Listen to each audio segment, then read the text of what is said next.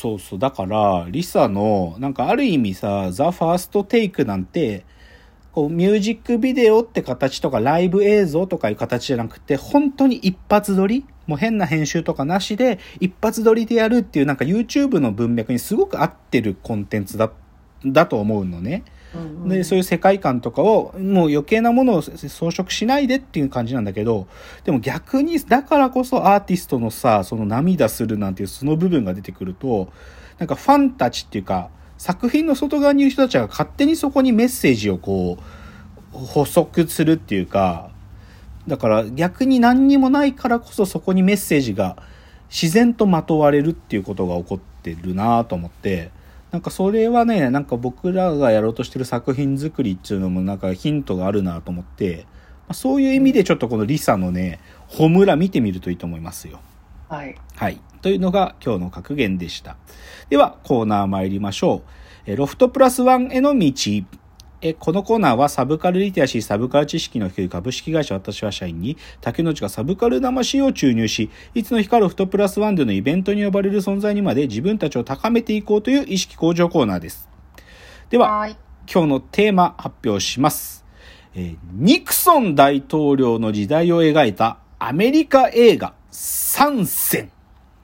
おお、また今日はうん、今日は違った趣で。っていうかまあまさにね今今日11月4日水曜日の朝なんであのちょうどアメリカ大統領選が もうすぐ投票が締め切られるっていうところなんだけど別にでもあアメリカ大統領選があるからっていうわけでもまああるっちゃあるんだけどうんでもまあ注意としてでも断らなきゃいけないのは僕今日なんかアメリカの大統領についての話するんだけどそこには、なんていうか、僕個人、竹之内の政治的な立場とか心情全く関係ないですよってことはちゃんと断りたい。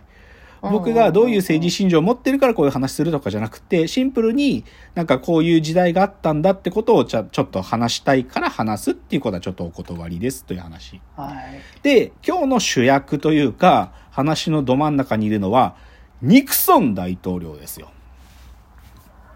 ニクソンさん。ニクソン。まあ、僕、正直ニクソンっていうのが、まあ僕は現役時代っていうか僕は生まれてないんで、ニクソンが大統領だったところに。うんだから、少し、え、吉村さんもそうでしょ？わかんないでしょ？ニクソン大統領なんて。ニューデール政策やった人？ああ、いや、ニューディール政策って元祖やった人はもっと前だから、1900、もう、それこそ強行の時代の人だから、じゃなくまあでも、せんに1960年後半から70年前半なんで、まあある意味、その時代のニューディール政策みたいなことはちょっとはやったんだけど、まあだからちょっとじゃあ、ニクソンっていうのがどういう時代で大統領になったかっていうのをさ軽く言いますよ。すべてじゃなくて、なんていうか経緯ね、時系列、ちょっと言いますね。はいはいはいはい。まずね、でいつから喋る必要があるかというと、1960年に、まずここでケネディ、ジョン・ F・ ケネディ。ケネディが1960年の大統領選で、まあ、勝って、だから1961年に当選、っていうかまあ大統領に就任したのが、まあ、まずここだよね。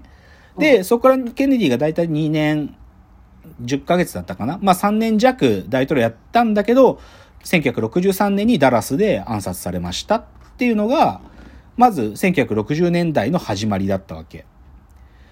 ケネディってそんなに短かったんです短い短い。すごい短い。で、で、それで、まあ、ケネディが暗殺されたから、ひつ繰り上げで、まあ、それは憲法で決まってるんだけど、ジョンソン副大統領がそのまま大統領になるわけ。うんうん。で、で、そのジョンソンが、まあ、ケネディの後継ぐんだが、でもその後の、ちゃんとした大統領選が1964年に行われて、で、ここでジョンソンがきっちり勝つわけ。うんだからケネディの政策引き継ぐ形でジョンソンが大統領になりましたっていうのが1964年からのスタート。で、うんで、この時代、結構やっぱり重要なトピックスは、ベトナムとの関わりで、ケネディの時代からそのインドシナ半島に対しての、まあなんていうか、アメリカの介入っていうのは少しずつ始まっていて、でも、実際にアメリカが正式に軍事介入ってなったのはこのジョンソンの時代なのね。うん。えっと、トンキン湾事件っていうのが1964年にあって、これはね、北ベトナムのね、哨戒船がアメリカに、そう、2発の魚雷を発射したって言われてる事件なんだけど、で、これによって、で、実際これはアメリカのでっち上げなんじゃないかっていうのが大きい見方なんだけど、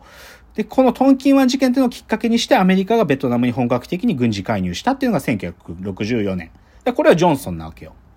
うんで、だけど実際まあご存知の通りベトナムっていうのはまあ悲惨な状況で、それこそアメリカでまあ5万10万人とか死んだし、ベトナム人も100万人ぐらい死んでいくから、うんまあ、まあ、泥沼になっていくんだけど、で、その泥沼にななりつつあったベトナム戦争があって、で、だからジョンソンは、あこの1期目の大統領やるんだけど、もう2期目は無理だってジョンソンは諦めるわけ。俺も無理。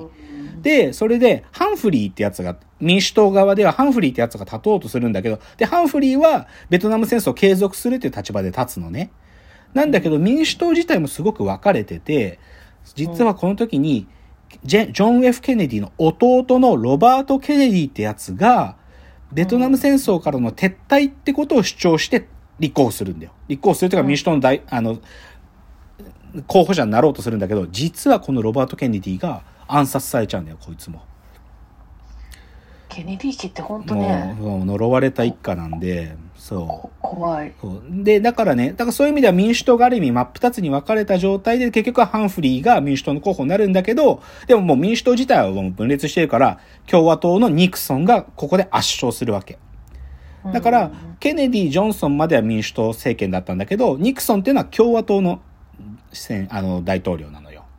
で、うん。じゃあニクソン大統領がその1968年の大統領選挙で勝って、60 69年から大統領になりましたっていうのがニクソンの時代が始まるんだけど、で、うん。まずでもちゃんと言っとかなきゃいけないのは、ニクソンって、なんていうのかな、政治家としてはそれなりにちゃんとしてことやったんだよ。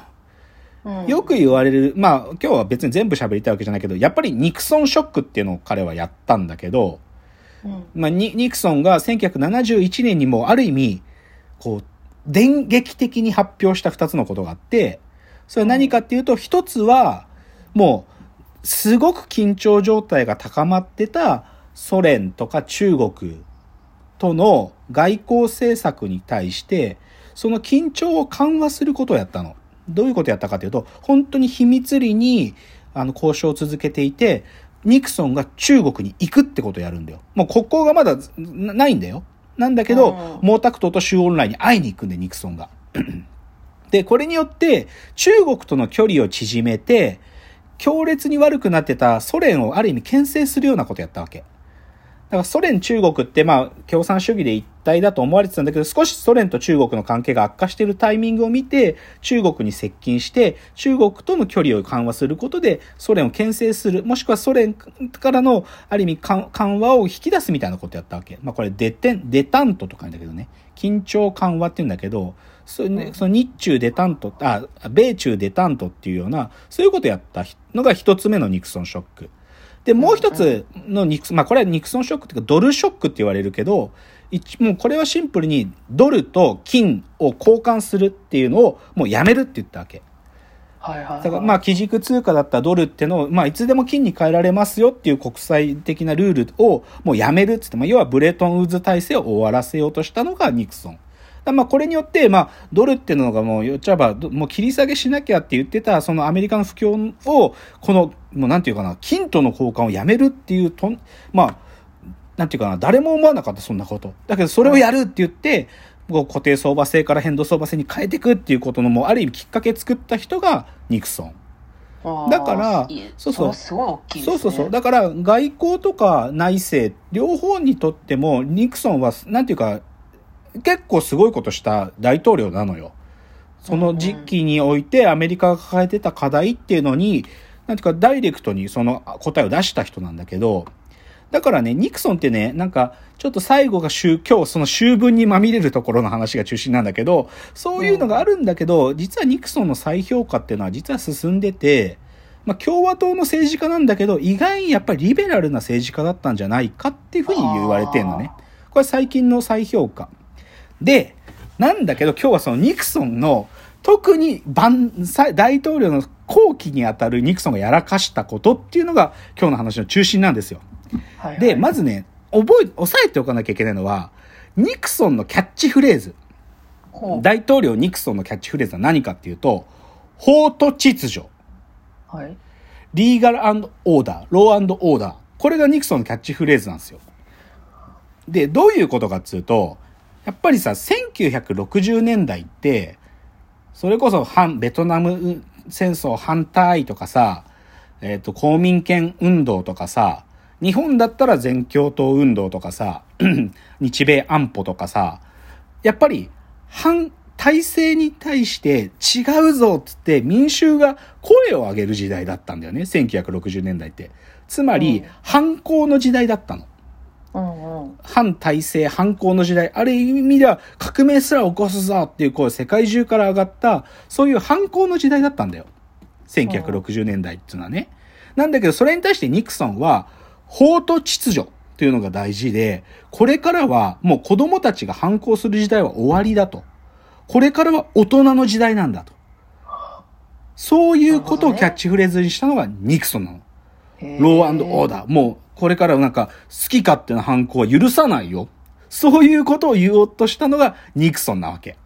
ーだ今日はこのキャッチフレーズ、ニクソンのこのキャッチフレーズが、むしなんていうか、ニクソンっていう大統領のある意味、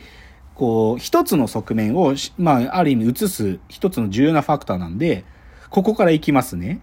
はい、で、じゃあ今日3つ大きく映画を紹介しますが、その1つ目が、シカゴセブン裁判ですよ。これ、が、まあちょっと先週のやつでも少し紹介したけどネットフリックスでまあ公開されて、まあネットフリックスだけじゃなくて映画館でもやってるんだけど、ネットフリックスでも今見れるようになってるシカゴセブン裁判って今年公開になった作品、おそらく今年のアカデミー賞とかの何かに入るんじゃないかなっていうぐらい、やっと今年の作品で出てきたなっていう感じのやつですよ。なので、これの話をじゃあ次のチャプターからしていきたいと思います。はい。